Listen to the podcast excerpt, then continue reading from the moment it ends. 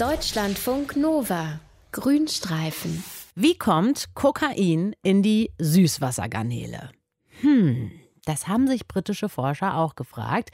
Die haben nämlich tatsächlich bei Süßwassergarnelen in Aufzucht Spuren von Kokain entdeckt. Aber wie zur Hölle kommt das eigentlich da rein, in diese kleinen, kleinen Krebstiere? Und macht das die Tiere auch high, haben wir uns gefragt. Tiere auf Drogen, unser Thema jetzt mit unserem äh, Deutschlandfunk Nova Tierexperten, mit Dr. Mario Ludwig. Und äh, steigen wir mal konkret ein. Wie kommt denn das Kokain in die Süßwassergarnele? Ja, Jenny, also die Garnelen nehmen dieses Kokain aus dem Abwasser auf, weil das hat man mittlerweile auch rausgekriegt. Das Abwasser von ganz vielen europäischen Städten ist mittlerweile kokainverseucht. Also es gab eine Studie 2009 schon von der Universität von Antwerpen und die haben tatsächlich bis zu 753 Nanogramm Kokain pro Liter Wasser in den Gewässern und den Kläranlagen rund um Brüssel nachgewiesen. Aha. Und die Werte in anderen europäischen Großstädten, die sind ganz ähnlich ausgefallen. Also ganz große Kokainkonzentrationen im Abwasser hat man gefunden in Belgien, in Spanien, in den Niederlanden, in Großbritannien. In deutschen Städten sieht es ein bisschen anders aus. Da dominiert im Abwasser eher Ecstasy oder Rückstände von Ecstasy. Okay. Werde ich denn jetzt eigentlich high, wenn ich jetzt diese Kokaingarnele esse? Wäre nett, nein. Also die Kokainkonzentration in den Garnelen, die sind wirklich sehr, sehr gering. Also du kannst diese äh, Koksgarnelen, nenne ich sie jetzt mal, wirklich bedenkenlos essen. Okay, aber welche Folgen hat dieser Kokainkonsum für die Tiere, in diesem, äh, die da in diesem Wasser leben? Bei den Shrimps weiß man das noch nicht so. Aber man weiß zum Beispiel, dass Kokain selbst in ganz niedrigen Dosen einen ganz verheerenden Einfluss auf Aale, auf Aale hat.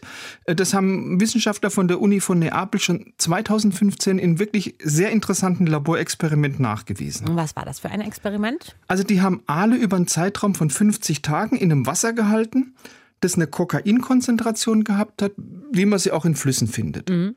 Und das hatte für die Aale jetzt ganz schlimme Folgen. Das Kokain hat sich im Gehirn, in den Kiemen, in den Muskeln, im Fettgewebe abgelagert und hat da offensichtlich nicht nur den Hormonhaushalt durcheinander gebracht, sondern auch der Schleim auf der Haut von den Aalen ist deutlich weniger geworden. Mhm. Dadurch wurden die Aale jetzt anfälliger für Parasiten, anfälliger für Verletzungen und so nebenbei, die wurden auch verhaltensauffällig, die Aale, die wurden hyperaktiv. Also hat man die mal zehn Tage auf Koksentzug gesetzt, das hat keine Besserung gebracht. Und wenn man sich das genau überlegt, das könnte alles wirklich langfristig dazu beitragen, dass die europäischen Aale, die wirklich eh schon gefährdet sind, so weiter an den Rand vom Aussterben gebracht werden. Das klingt ja sehr, sehr dramatisch. Und das alles nur wegen ein bisschen, also wirklich geringen Spuren von Kokain im Flusswasser? Ja, ist auch so dramatisch. Also man vermutet, dass diese Schwächungen der Aale durch das Kokain einfach dafür sorgen, dass die Aale diese wirklich sehr anstrengende, diese tausende Kilometer lange Wanderung zu ihren Laichplätzen im Sargasso-Meer, dass die das nicht mehr schaffen. Und äh, zusätzlich zu der Tatsache, ich meine, die Aalpopulationen sind eh schon rückläufig durch Überfischung, durch Lebensraumverluste, durch die Umgestaltung von Flüssen, dass es Schleusen gibt, dass es Wasserwerke gibt. Und das Ganze ist so rückläufig, dass die Weltnaturschutzorganisation den Aal schon auf die rote Liste der vom Aussterben bedrohten Arten gesetzt hat.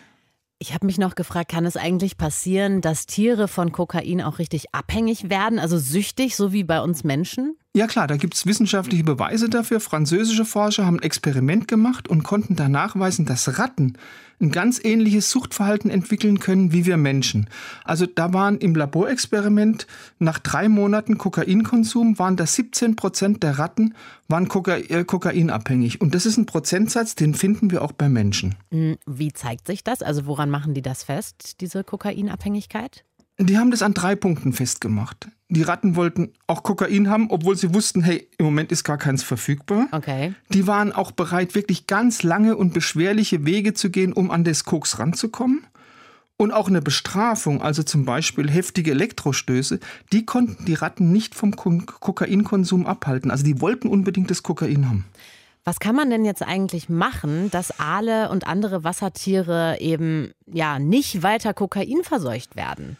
Äh, leider relativ wenig. Also die Experten sagen ja, es ist ausgesprochen unwahrscheinlich, dass der Kokainkonsum jetzt in deutschen Städten oder in europäischen Städten zurückgeht und dass dann entsprechende Filter in Kläranlagen auf eingebaut werden. Das ist doch sehr aufwendig und sehr teuer. Also das wird noch eine Weile so bleiben. Wie kommt das Kokain in die Süßwassergarnele und macht Kokain Tiere high? Das sind Fragen, die wir geklärt haben mit Deutschlandfunk Nova Tierexperten. Dr. Mario Ludwig, vielen Dank. Deutschlandfunk Nova. Grünstreifen.